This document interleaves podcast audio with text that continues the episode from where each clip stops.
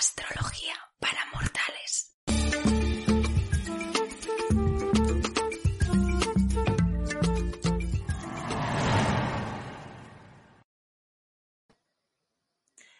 Muy buenas, queridas mortales, y estamos aquí un miércoles más en YouTube, en directo. Yo soy Zoraida. Y yo soy Pía, muy bienvenidos. ¿De qué vamos a hablar en el capítulo de hoy? Sí, quería decir que esto es astrología para mortales, para que aún, no lo sepa. Y en el capítulo de hoy vamos a hablar de la luna, ¿no, Pía? Vamos a hablar de esta luminaria en astrología tan, tan importante, tan simbólica, tan profunda. Y ¿Dónde tienes tú la luna? Eso te iba a preguntar, ¿dónde tienes la luna? Yo la tengo en Libra. Está ahí muy, bueno, intentando equilibrarse. Lleva toda la vida intentando, buscando el equilibrio. Ahí vamos. Yo la tengo en Pisces, así que no sé si equilibrio es mi palabra, pero no. sobrellevando la profundidad. Muy bien. Bueno, pues vamos con nuestra advertencia y empezaremos. El podcast que vas a escuchar a continuación puede causar efectos transformadores en tu forma de ver el mundo. Tus relaciones, tu trabajo y el concepto de ti mismo pueden verse seriamente alterados. Y entonces partimos con la primera sección de este podcast. Bienvenidos a todos los que están conectados en el directo. Recuerden que pueden hacer preguntas en todo momento y en todo lugar. ¿Quién es la luna? Bueno, pues la luna podemos decir que es nuestro mundo emocional, ¿no? Es ese lugar seguro, eso que nos nutre emocionalmente. Podemos hablar de que es el arquetipo de ese niño o esa niña interno, ¿no? que tanto se escucha hablar ahora, de trabaja tu niño, tu niña interior. Es ese, ese yo más infantil, más vulnerable. Es esa zona de confort, ¿no? Un lugar donde realmente sentimos que estamos en nuestro refugio, en nuestro lugar seguro. Es también nuestra capacidad de maternarnos a nosotros mismos, acogernos, apapacharnos, darnos tiernamente cobijo eh, nuestra capacidad de regularnos también emocionalmente, es la que se ocupa de los periodos de gestación en nuestra vida, ya sea de generación de procreación biológica o también de gestación artística. En el mundo externo representa la madre, la familia, el linaje, el pasado, eh, el árbol genealógico, o sea, nuestras raíces, nuestra pertenencia. Así que como vemos, sus sentidos son múltiples y uno que encuentro particularmente hermoso es que la luna representa nuestra forma de conectarnos con el alma del mundo, con el anima mundi. Es muy pistis esto, ¿eh, Pía? Ya se, va oliendo por aquí tu luna. Se me escapó el océano. Bueno, vamos con la siguiente sección, ahora que hemos escrito un poquito básicamente qué es la luna. Vamos a ahora sí con los básicos. Y voy a empezar con la simbología.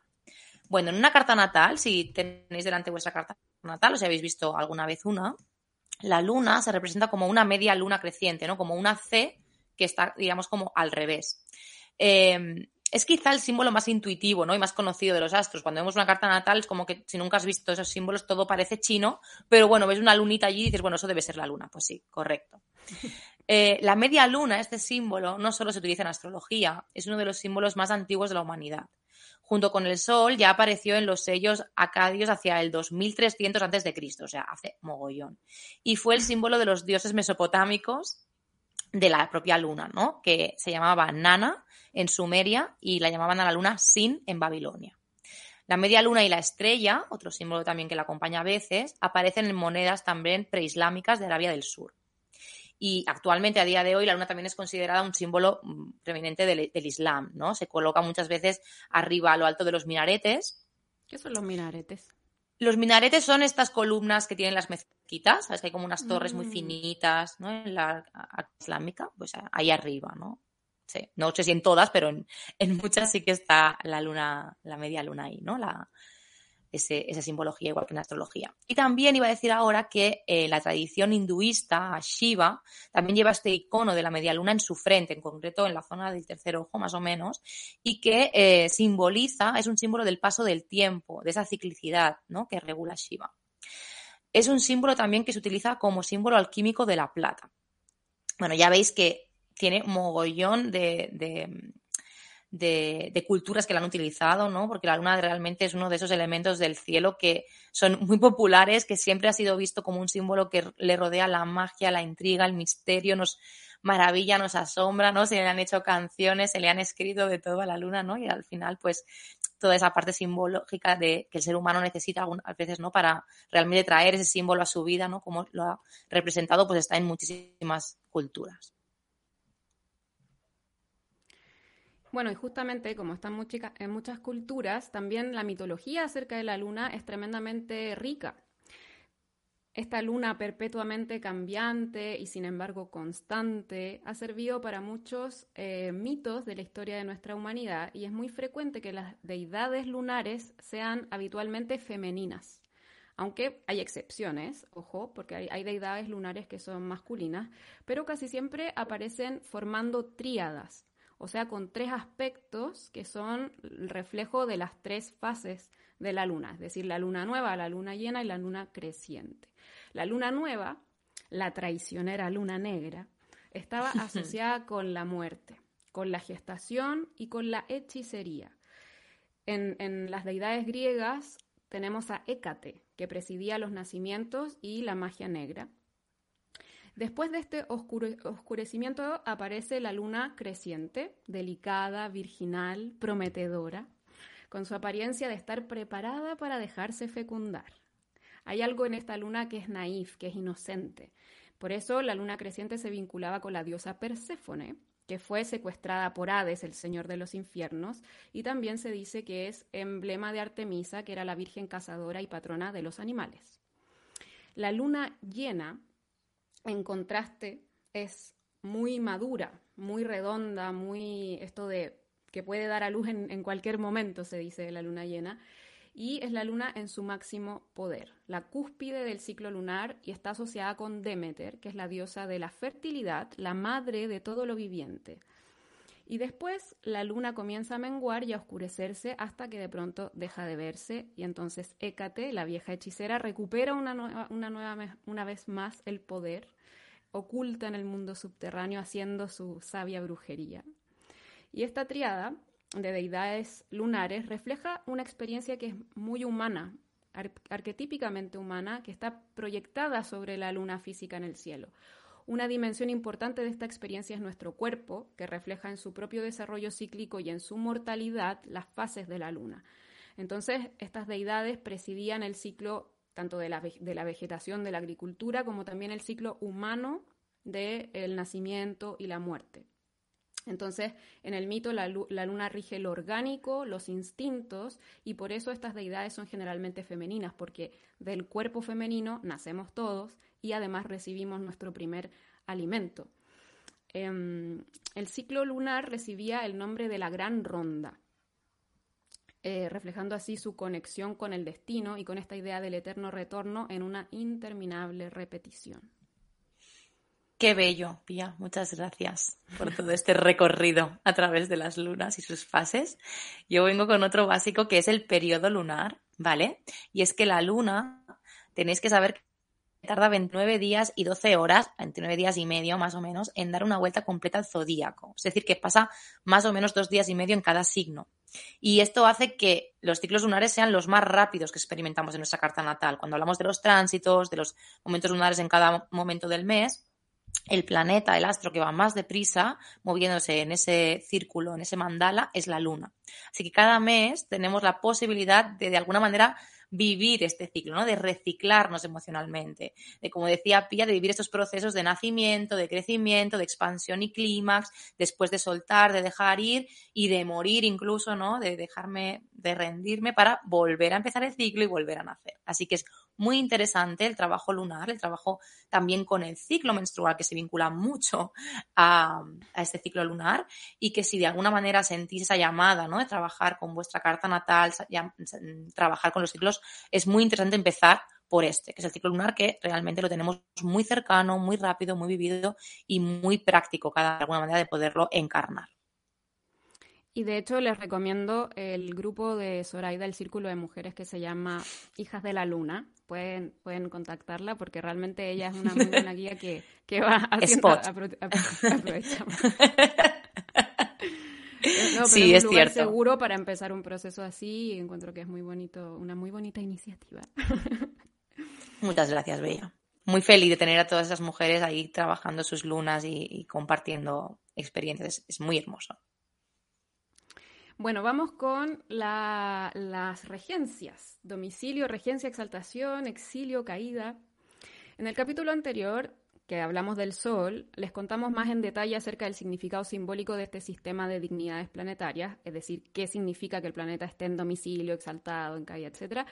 Entonces, vamos a omitir esa parte. Ustedes, si no lo vieron, no, no lo pudieron ver, vayan a verlo y vuelven.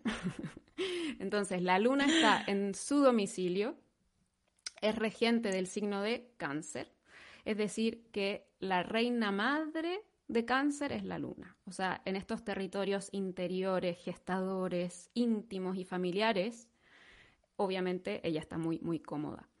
Entonces, es muy claro ver esta comodidad de la luna en un guion que es, que, es acerca del cuidado, que es acerca de la ternura, de la procreación, de la protección de la interioridad, que ese es el guion de cáncer. Entonces recordemos que, que un planeta esté en su domicilio sí quiere decir que es muy fluido, pero no necesariamente es bueno o malo, ¿ya? Porque puede, en este caso, aunque sea muy fluido, puede caer en un exceso, en una inercia muy grande, muy poca creatividad. Entonces, una luna en cáncer, si bien tiene el potencial máximo de generar espacios muy nutricios para crecer, para cuidar, puede expresarse fácilmente también en una cosa muy de, de falta de coraje, de no atreverse al cambio, de excesos de defensa, de cerrarse mucho. Exacto. Y por otro lado, tenemos la contraparte, que es que la luna está en exilio en Capricornio, que es el signo opuesto y complementario a Cáncer. Capricornio, ¿qué es? Bueno, pues es un signo de tierra que está relacionado con la materia, con el esfuerzo, con lograr metas, con la seriedad, con los límites, con el tiempo, ¿no?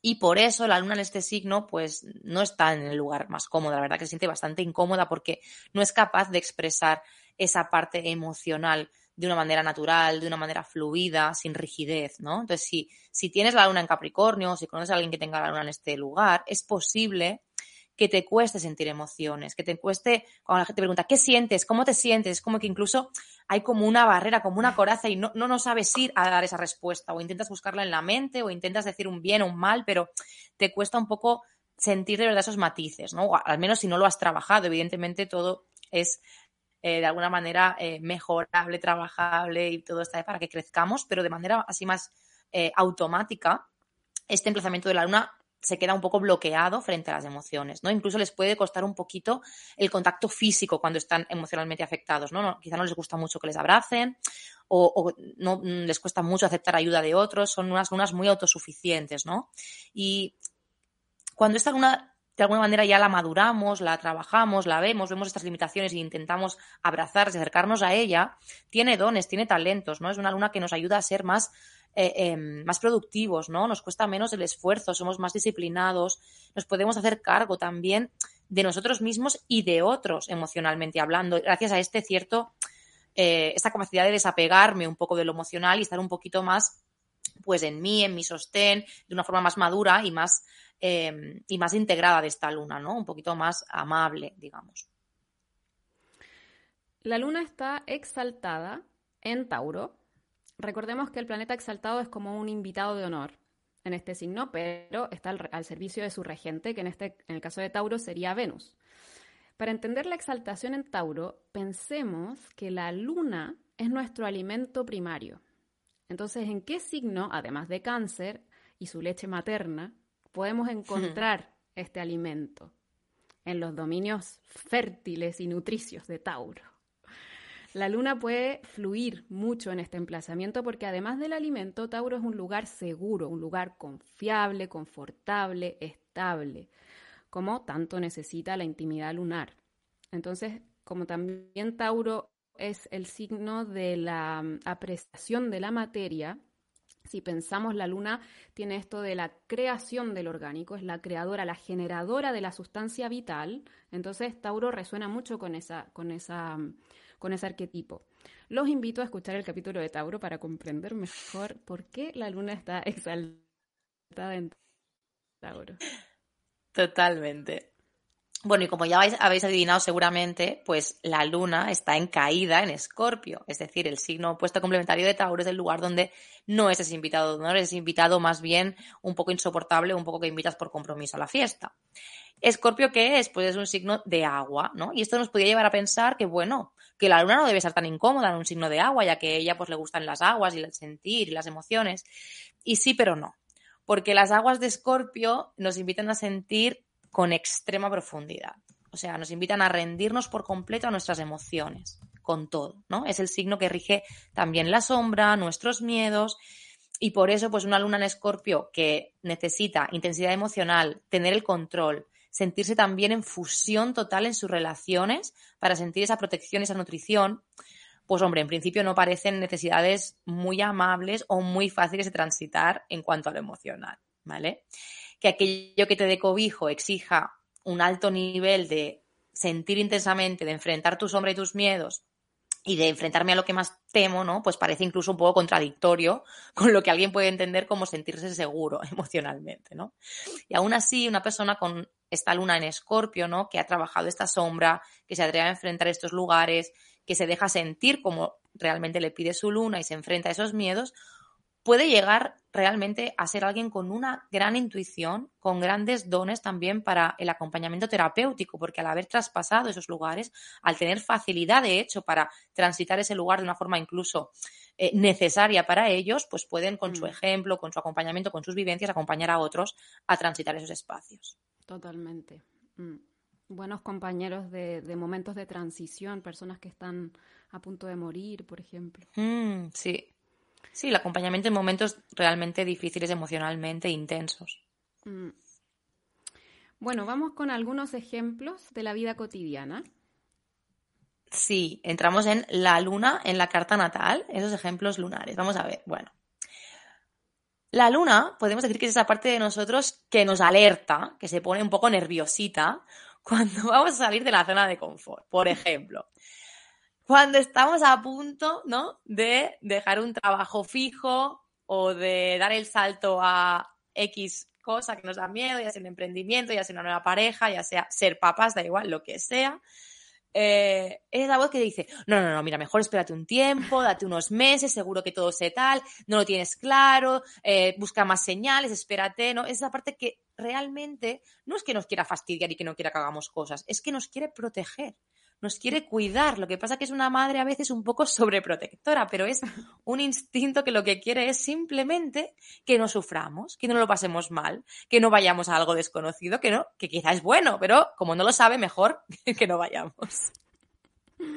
Es como cuando Zoraida el otro día me dice, bueno, esto de la astrología, las energías, se está poniendo muy, muy misterioso, como que el otro día me puse a buscar un empleo normal, de 9 a 5.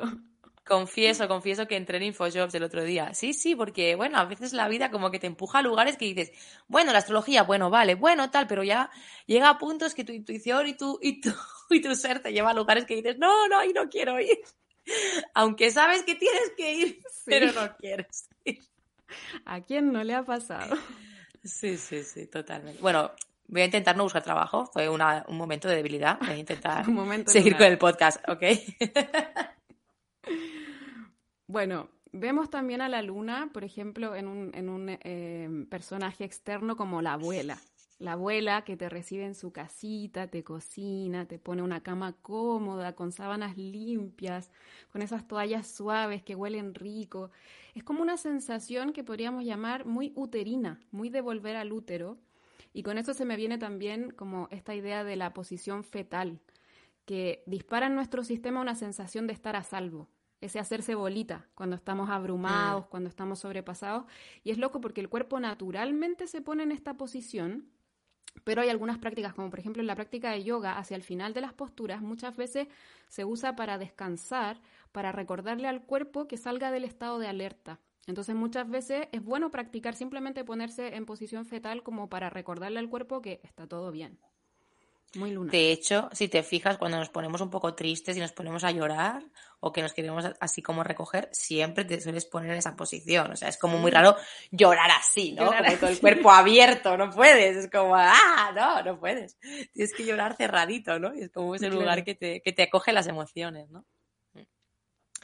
Bueno, la vemos también a la luna en esa vocecita que te sale, que a veces incluso se parece a la de tu madre, quizá, eso tiene hasta su tono de voz, cuando te dice pues que, que, te acuestes pronto, que llevas muchos días durmiendo fatal, que bueno, después de una fiesta, una borrachera, te dice, madre mía, no vuelvas a beber, no bebas más, estás muy mayor ya, ¿no? Come saludable, por Dios, deja de pedir comida preparada todos los días, ¿no? Deja la pizza.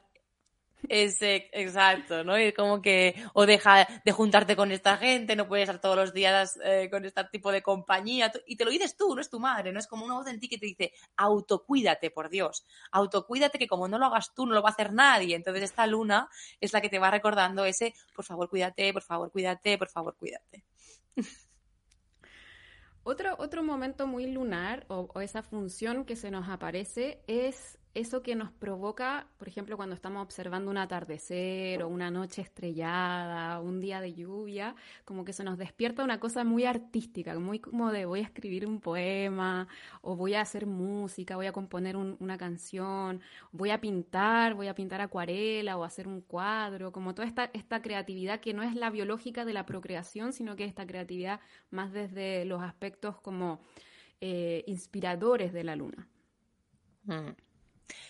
Sí, pero igualmente también la luna, ahora venía este ejemplo, es la que te hace ganas de ser mamá y ser papá, ojo, no solamente las mujeres, ¿no? Es como esas ganas de procrear, de tener un bebé entre tus manos, de ese olorcito a bebé, de cuidar a un perro o un montón de gatos o los animales que te gusten, ¿no? Y es, de hecho es la culpable de que estemos un montón de rato, que perdamos mucho tiempo y nos quedemos empanados mirando los típicos vídeos de gatos, de bebés, de niños que hacen cosas en internet, porque es como, ¡ay, qué cookie! ¿No? Es esa parte de nosotros que se derrite con esos ojos grandes y esas pieles suavecitas y perfectas, ya sean de cachorros humanos o de cachorros de otra especie. Eso es realmente una adicción, es terrible. Lunas en Pisces, tengan cuidado con esos videos.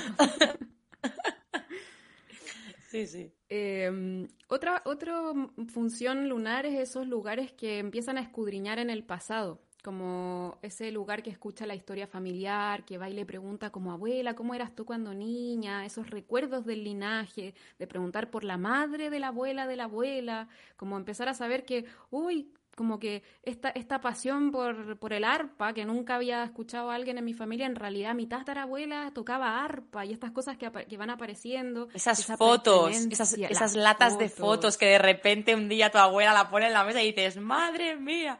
Y hay un momento, no sé si te ha pasado, pero como que hay una época, quizá más la adolescencia, que pierdes el interés totalmente por eso, es como ah, fotos del pasado, ¿eh?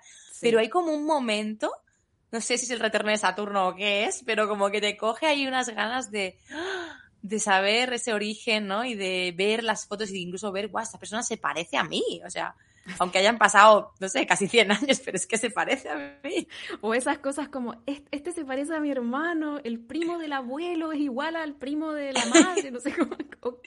Sí, sí, y qué bonito que esas latas pasen de generación en generación, ¿no? Que vayan volviéndonos a trayendo el recuerdo de la familia. O sea, de hecho, eso, eso de la herencia en todas sus significaciones, la herencia desde el punto de vista económico, la herencia desde el punto de vista de, de, los genes, pero también esta herencia de la historia, del relato familiar, es claramente muy lunar. Este árbol genealógico, que de repente hay personas que de hecho lo hacen, como yo, yo tengo un ejemplo muy cercano que es el, abuelo de mi pareja, que hizo una genealogía gigante de todos los de todos los de Noel, que son su apellido de, de, la historia de Bélgica, como una cosa así muy apoteósica, y claro, si le vemos la carta seguro que tiene ahí una luna importante. seguro. A mí otro ejemplo, así por, por acabar de esto, de la vida cotidiana, no sé si es, porque muy de la vida cotidiana no es. Si haces uno o dos o tres en tu vida, pues bueno, pero sería un tema cal. Porque cuando yo pienso en esa cosa de gestar, de nacer, quizá la experiencia más cercana a estar en un útero, estando viva, ¿no? No estando en el útero sin recuerdos y siendo un bebé, es el haber hecho un temazcal, ¿no? Y es un lugar que al final es, es, un útero, o sea, está oscuro, hace un mogollón de calor, estás desnudo, ¿no? Y, y encima dentro vives un proceso como súper de espiritual, físico también, pero de, purga, de, volver a nacer de alguna manera, ¿no? De, renacimiento total, cuando sales de ahí, ¿no? Es como una nueva experiencia vital total. O sea, que quien le apetezca renacer en vida, que prevé mm. eh, este, este ritual, ¿no? De hacer un temazcal que es muy interesante.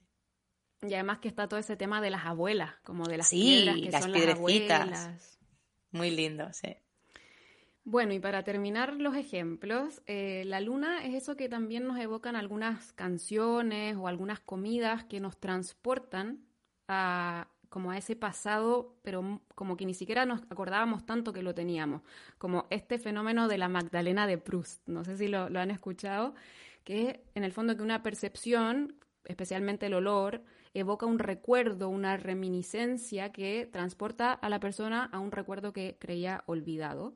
Y el nombre proviene de lo que le provocaba el sabor de una magdalena recién hecha, mojada en el té, al protagonista de En busca del tiempo perdido, de hecho el nombre, mm, escrita por Marcel Proust. Ahí el autor se sumerge en este recuerdo que le provoca probar la, la magdalena en el té. Qué guay. Bueno, pues hasta aquí un poquito los ejemplos de la vida cotidiana. Nos metemos ahora en una nueva sección y es que, como hicimos en el capítulo anterior, vamos a contar un poquito sobre la luna por elemento. ¿Vale? Vamos a ver de manera así un poquito general una pequeña idea de la luna en fuego, la luna en tierra, la luna en aire y la luna en agua. Algo muy importante es que cualquier factor astrológico, como por ejemplo dónde está la luna, no es solo un conjunto de cualidades de las lunas en Libra o en aire son esto, las lunas en Tauro son lo otro, sino que a lo largo de nuestra vida, ¿no? Es como que se va haciendo un proceso, ¿no? De cambio evolución. Pía, ¿tú qué crees? ¿Que vamos como transformando nuestra luna? Sí, para mí como que, claro, no describe algo fijo de uno, sino que más bien es como una flecha que apunta hacia hacia algo que se va construyendo, como una energía creativa que gradualmente va pintando, va completando el dibujo básico del arquetipo con los colores de la experiencia, con las texturas del proceso, del viaje, que es la vida. Totalmente. Bueno, vamos allá con las lunas en fuego. A ver si este capítulo no lo hacemos tan súper largo como el anterior. Vamos a intentarlo. Si tienes la luna en fuego, es decir, que la tienes en, en Aries, perdón, en Leo o en Sagitario. Pues, ¿qué te da seguridad y confort emocional? Pues lo que te hace sentir que estás cuidado y que estás nutrido es la acción, el movimiento, la pasión, los desafíos, la aventura, el atrever a ir por aquello que quieres, aquello que deseas, ¿no? Son personas que necesitan hacer deporte, bailar o quizá hacer actividades incluso de riesgo donde se mueva muchísima adrenalina, sobre todo las sagitarianas, y suelen ser unas bastante personas hiperactivas, intensas y motivadas y entusiastas. Por contrapartida, ¿qué tienen? Bueno, pues poquita paciencia, porque el fuego es rápido y es bastante impulsivo. Así que cuando sienten emociones que no les gustan, que les hacen un poquito desagradables, pues se les suele activar pues esa ansiedad, esa necesidad de moverse, incluso pueden que saquen pues fácilmente su rabia, su ira, su enfado. Quizá no tanto las sagitarianas, porque Sagitario es un poquito diferente, es más bien Sagitario huye un poquito más de esta ansiedad del conflicto, pero las arianas y las leoninas sí. Es imposible que esta rabia y que esta ira que saquen eh, no sea siempre rabia o ira lo que hay debajo. Son personas que muchas veces la emoción que más cómoda les es es la de enfadarse, es la de sentir rabia, es la del enojo, porque debajo hay otras emociones, como pueden ser tristeza, como puede ser miedo, como puede ser frustración, etc. Pero la que más les sale, las más, la más fácil de vivir para ellos, es el enfado. También puede ser que sean personas que nunca se enfaden, que de alguna manera siempre contengan esas eh, necesidades ¿no? de expansivas y de movimiento y de, y de impulso, ¿no?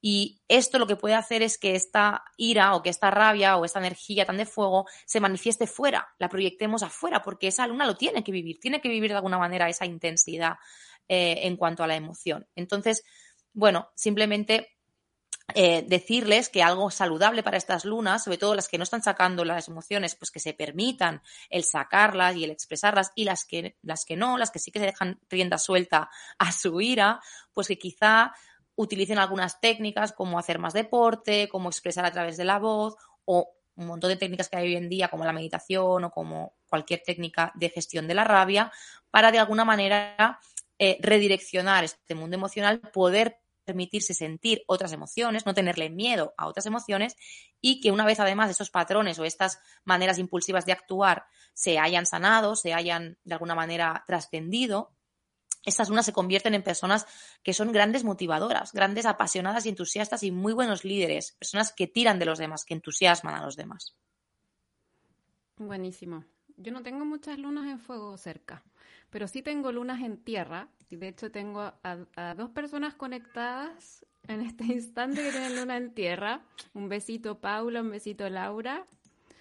Si tienes la luna en tierra, es decir, Tauro, Virgo, Capricornio, generas, procreas, te nutres y conectas con tu interior cuando estás tranquila, cuando estás estable económicamente, cuando perseveras, cuando pones manos a la obra por lo que te hace sentir bien, cuando pones límites, los vínculos son claros, cuando cuidas tu alimento, tu salud, tus finanzas y también cuando puedes ser útil.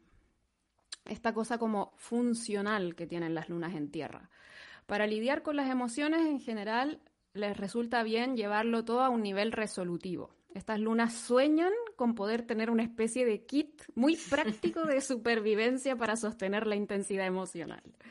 Pero recuerden que el mundo emocional es para hacer sentido, así que el consejo sería aprovechen la paciencia que tienen lunas en tierra, la disciplina, y permitan a la emoción existir en el cuerpo, observar su naturaleza, porque tienen suficientes capacidades de sostén para justamente autosostenerse amorosamente cuando las invadan estos miedos, estas tristezas, estas inseguridades, desde una autoridad interna sólida.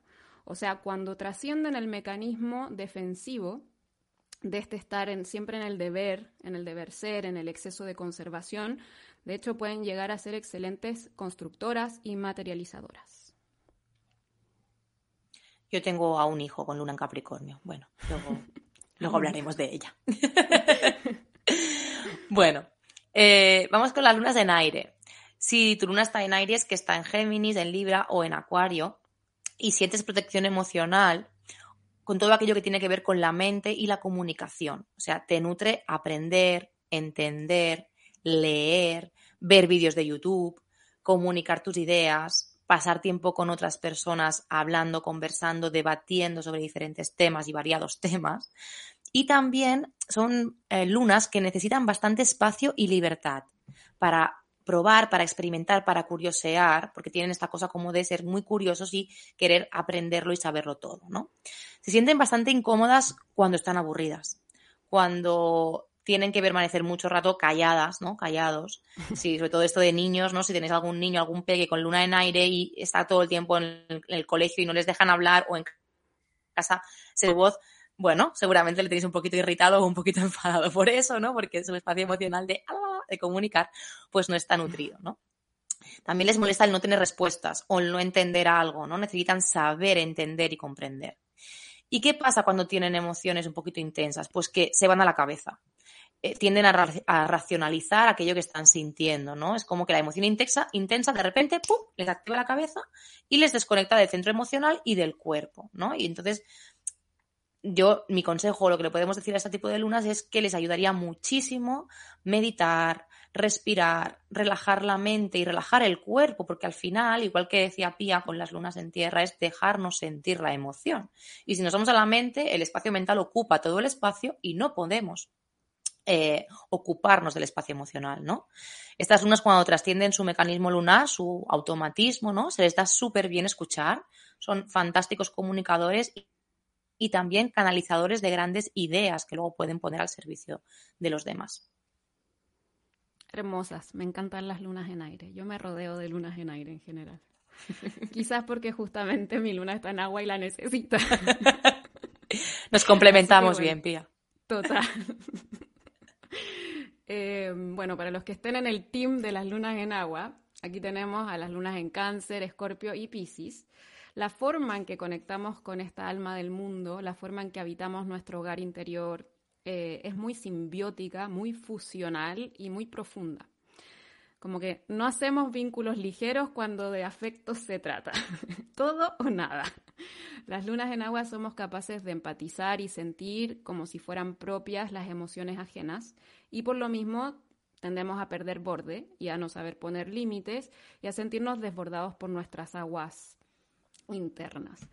Tendemos también a ser especialmente sensibles a los movimientos de la luna justamente y nos replegamos mucho en el interior. En general, las lunas en agua necesitan maternarse, cuidar mucho su interioridad, son hipersensibles, muy profundas en su sentir, capaces de fluir con la emoción si aprenden a regularse y a darse borde. Eh, y cuando maduran y trascienden el mecanismo del refugio lunar, su, em, su, empatía tiene una gran sabiduría sobre la vulnerabilidad humana y pueden ser muy buenos acompañantes de procesos de sanación, tremendamente inspirados y suelen tener talentos asociados al arte. Sí, yo un tip que diría también, si me dejas añadirlo a las lunas en agua, es que se aprendan a, de alguna manera, eh, proteger energéticamente, ¿no? Que tengan como esas habilidades un poco menos eh, quizá conocidas por más personas, pero sí necesarias, yo creo, cuando se rodean de ambientes donde hay mucha intensidad emocional o simplemente muchas personas, ¿no?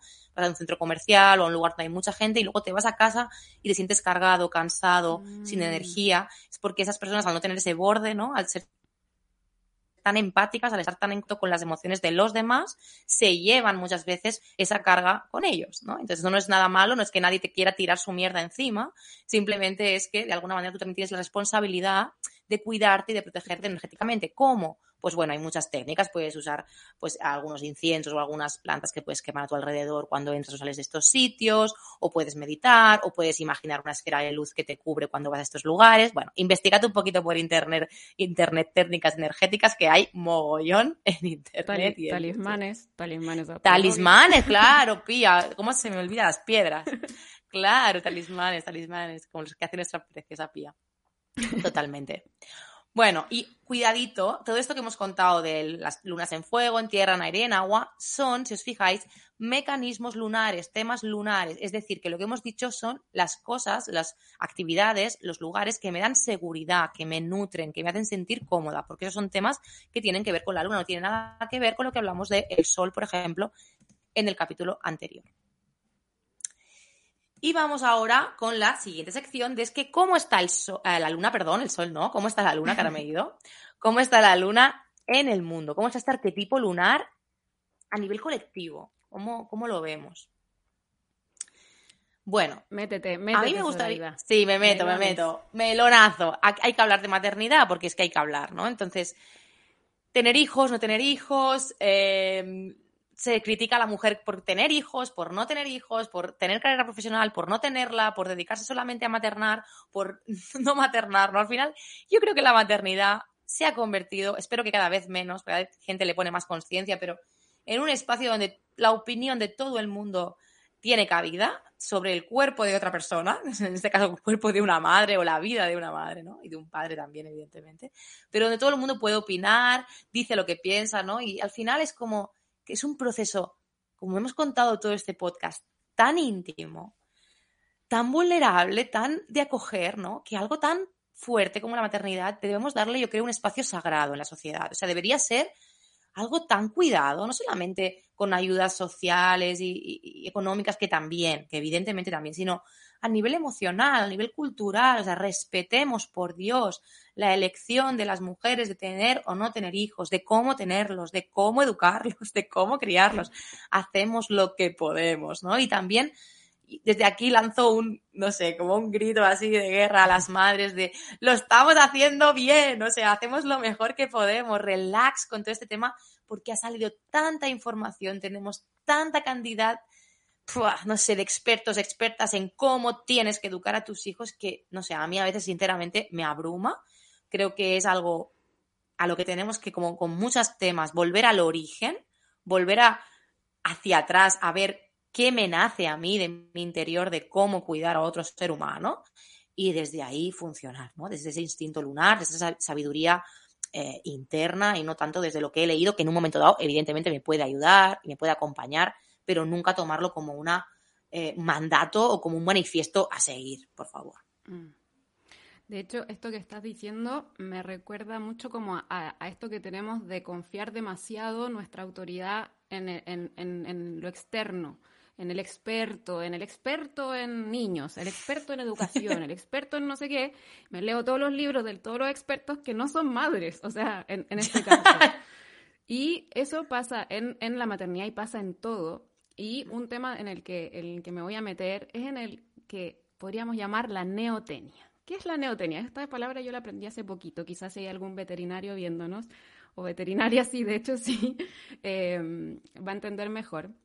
Pero yo me estaba leyendo un libro acerca de las huellas de los animales. No me pregunten por qué me estaba leyendo ese libro, pero la cosa es que decía que la diferencia entre las huellas de un lobo y las de un perro se puede ver como en que las del, las del lobo son rectas, como que caminan hacia un objetivo, y las del perro son como más divagantes, como que van a olfatear por aquí, olfatear por allá, porque justamente los perros para su domesticación se les mantiene como niños. Y eso, a eso se le llama neotenia. O sea, se basa en la premisa de que el mm. proceso de domesticación logró detener el desarrollo del perro en una etapa muy parecida a la que tienen los cachorros del lobo. Y esto, además de hacer que los perros adultos físicamente se parezcan más a un lobesno que a un lobo adulto, el tamaño de las, del hocico, la posición de las orejas, el tamaño del pelaje, se continúan comportando como cachorros. Entonces lamen como forma de saludo, tienen estas ganas de jugar siempre, la curiosidad por la vida, pidiendo atención como eternos cachorritos.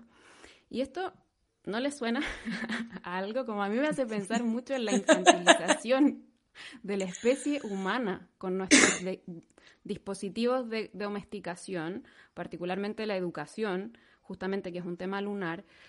Eh, la educación de una luna evolucionada tendría que pasar de ser un órgano que reproduce una, una sociedad, que tenemos que mantenernos obedientes como niños, a ser un órgano de fomento de la evolución y de la libertad. O sea, para mí esto tiene mucho que ver con pasar de una luna infantil a una luna adulta dejar de necesitar amor para empezar a dárnoslo y desde ahí darlo a los demás. O sea, aprender a gestionar emociones, a conectar con el potencial creador, con esta chispa del alma del mundo que enciende el alma. Entonces la afectividad en la sociedad domesticada es muy demandante. Pedimos aprobación, pedimos afecto, pedimos padres externos que nos gestionen en vez de generar lazos sinceros, no utilitarios, que vayan a llenar mis vacíos infantiles. Totalmente. O sea, esta cosa de de madurar y de dejar de ser niños, yo creo que es la eterna, no sé, la eterna asignatura pendiente de nuestra sociedad o de muchas personas en nuestra sociedad, ¿no? Es como que, pero es que siempre hemos cedido la autoridad afuera, ¿no? Primero a nuestros padres, luego a nuestros maestros, mm, luego al jefe o al que a mi responsable en el trabajo, luego al Estado, al gobierno que me solucione la vida, ¿no? Entonces, realmente esta nueva era también acuariana, yo creo que también está haciendo que jolín, que recuperemos de alguna manera esa autoridad, que no esté fuera, que sea de cada uno, que de cada individuo, ¿no? Que seamos soberanos realmente de esa libertad, ¿no? Porque la libertad viene acompañada de esa madurez, mm. sí o sí, ¿no? Entonces, bueno, queremos ser libres, queremos ser libres, vamos a ser libres, pero vamos a ocuparnos, ¿no? Para poder ser libres de nosotros mismos. me parece un súper temazo. Sí, yo creo que ahí como que la parece como que nos estuviéramos yendo como por, el tema de la autoridad, pero en realidad, si uno lo piensa, ¿Qué está detrás de, esa, de esa obediencia? Es la demanda de afecto. Es el de un niño. Sí, sí, totalmente. Es realmente saber amarnos finalmente como la respuesta.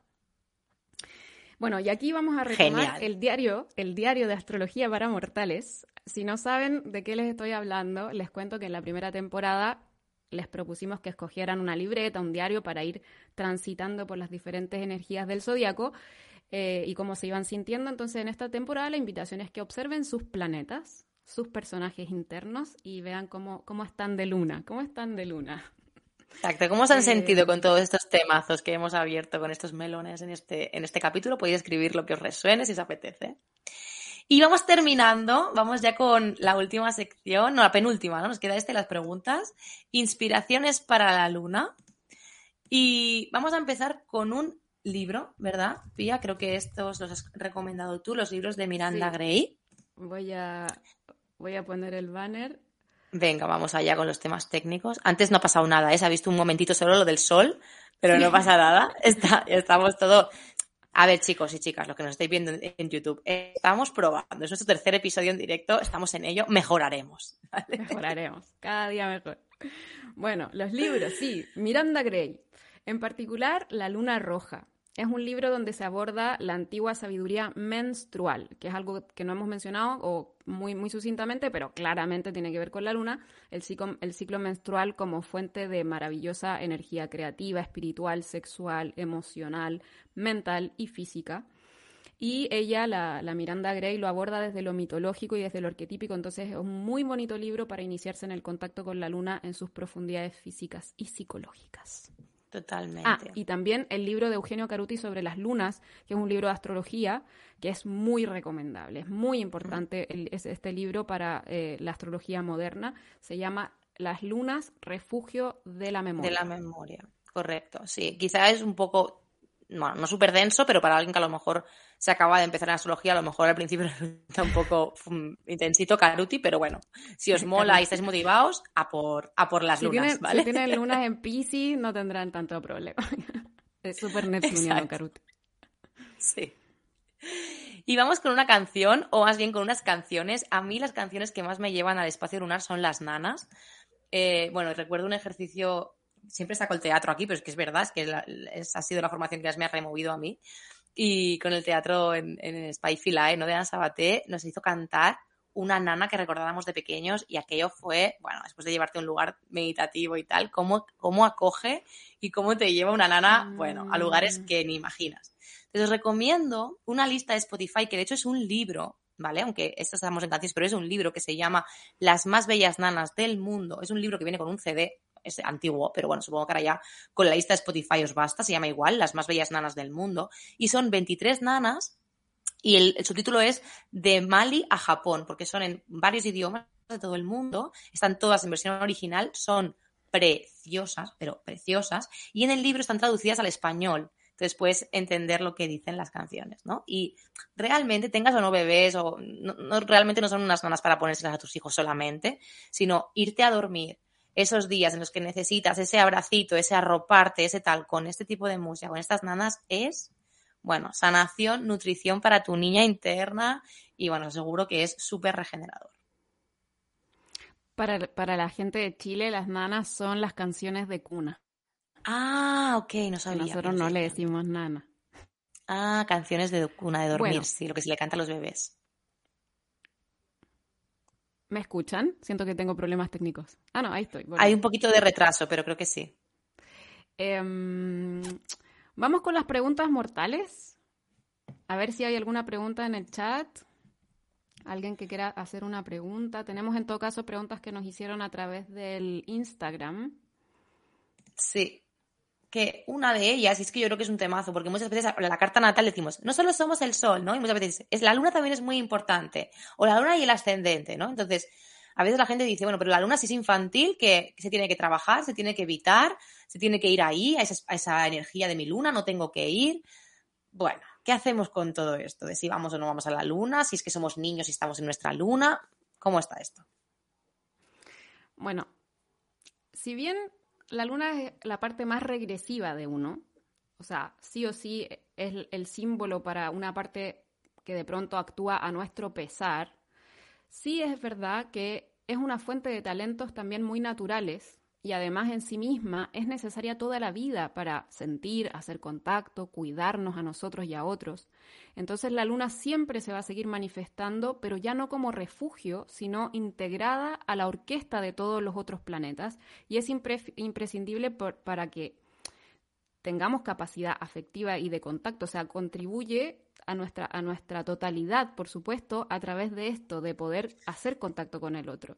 Entonces, es absurdo, yo de verdad que ahí me pongo un poco pesada, pero esto que circula en Internet sobre solo el sol cuenta, la luna hay que trascenderla. Para mí esto es como antiastrológico, porque yo entiendo que lo que se refieren es que hay que trascender una frecuencia de manifestación de la luna. exacto, exacto. Sí. Claro, porque al final si no es como que ese personaje no desaparece de tu carta. Es decir, tu carta natal es la misma desde que naces hasta que te vas de este cuerpo físico. Entonces, si hay un planeta que de repente lo vemos y aunque tenga una, unas cuantas funciones quizá más infantiles, un poco más dependientes o un poco más apegadas, no desaparece cuando tú trasciendes eso, sigue estando ahí. Por lo tanto, esa energía sigue estando formando parte de tu vida. Lo que bien dice Pía es que esa frecuencia más baja o más infantil se transforma, como hemos contado antes con cada luna en cada elemento, en algo pues que nos aporta un don, un talento, una habilidad emocional, porque al final seguimos teniendo emociones durante toda nuestra vida, seguimos siendo personas vulnerables, aunque ya no seamos tan infantiles y sepamos sostenernos, pero seguimos sintiendo. Y la luna es la responsable de ese sentir, ¿no? Exacto, o sea, la conciencia en el fondo debe emerger de su sobreidentificación con la luna para poder extenderse e identificarse con todo el conjunto de la, de la carta natal. Y de hecho, esto funcionaría para cualquier planeta. También el Sol puede manifestarse en una frecuencia baja y no decimos tienes que trascender el Sol, es tienes que trascender una frecuencia del Sol. Em, entonces, claro, es que mira, pasa esto, que arquetípicamente la luna, como tiende a protegernos, es como si una mamá le dijera a su niño de tres años que, fuera, que afuera hay asesinos en serie que lo pueden matar. O sea, una madre naturalmente va a querer proteger a su hijo no solamente de los peligros, como protegiéndolo de los peligros, sino incluso omitiendo que existen. Como el, niño no, se, no sabe de la existencia de los asesinos en serie hasta bien avanzada edad. Entonces, esto tendemos a hacer con nosotros mismos. Cuando estamos identificados con la luna, tendemos a omitir que tenemos un Marte que se enfrenta, que desea, que tenemos una Venus que se enamora, que goza. ¿Para qué hablar de Plutón que hace rituales chamánicos de conexión con la muerte? Como que la luna no quiere saber nada con eso. Entonces, si uno no trasciende esta primera versión de lo lunar, uno lo va a proyectar inconscientemente por supuesto, los otros planetas los voy a dejar fuera de mí. Mm, totalmente. Al final es como que a lo largo de nuestra vida, ¿no? También hay planetas que están necesariamente se necesitan más. O sea, es natural que un niño, que un bebé esté absolutamente identificado con su mecanismo lunar porque le mantiene con vida. O sea, los bebés básicamente están entre la luna y el sol poco más. También habitan algunas partes de la carta, depende de la carta, evidentemente, pero básicamente se mueven esas dos energías primordialmente porque necesitan que ese mecanismo les proteja prácticamente todo el tiempo, porque sin ese mecanismo lunar sienten que se mueren, sienten que si nadie les ama van a morir de hambre, es un mecanismo al final también biológico, ¿no? Entonces, esa luna, madurarla, al final es que biológicamente también nuestro cerebro, nuestras capacidades, nuestra eh, capacidad de sostenernos va cambiando, ya no es la misma. El tema es que bueno, si nos quedamos con esa luna tan infantil, con 20, 30, 40, 50 años, con los mismos patrones, los mismos mecanismos, simplemente pues vamos a estar reaccionando como bebés o como niños de tres años a estímulos de adultos y generando toda una serie de manipulaciones, patrones, bueno, personajes al final para seguir sosteniendo algo que realmente ya ha caducado, que ya no mm. toca, que ya no te ayuda en nada, ¿no? Es como tú con su sentido, pero ya no. Así es, bueno. Y ya para, para no alcanzar la hora de programa, vamos a ir cerrando. Queridos mortales, muchas gracias por estar ahí del otro lado. Les mandamos un beso enorme. Recuerden que este capítulo queda aquí en YouTube, pero también lo vamos a subir a Spotify, Evox, para que lo puedan escuchar donde quieran y como quieran. Les recordamos también que si les gustó, sigan el podcast, le pongan todas las cositas, los campanitas, los recordatorios, que le cuenten a sus amigos, todo para que difundan y esto siga, eh, como dice mi hermano, eh, fluyendo por la red. Muy bien. Bueno, pues nos vemos en el próximo episodio que hablaremos de la tercera pata de ese triángulo inicial de la carta que es el ascendente. Y nada, pues aquí lo dejamos. Un abrazo a todos y hasta la próxima, queridos hasta mortales. La próxima, queridos mortales.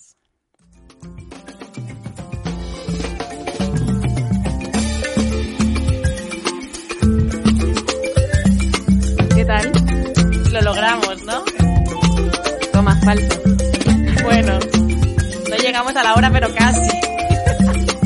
Sí, bueno, nos vamos a siempre estar ahí excediendo. Ay, me he reído mucho el bla, bla. en el banner. y hay retraso. Creo que algunas cosas no se escucharon por el retraso, pero bueno, a ver cómo ha quedado. Estuve todo el rato con su conexión está inestable, su conexión está inestable.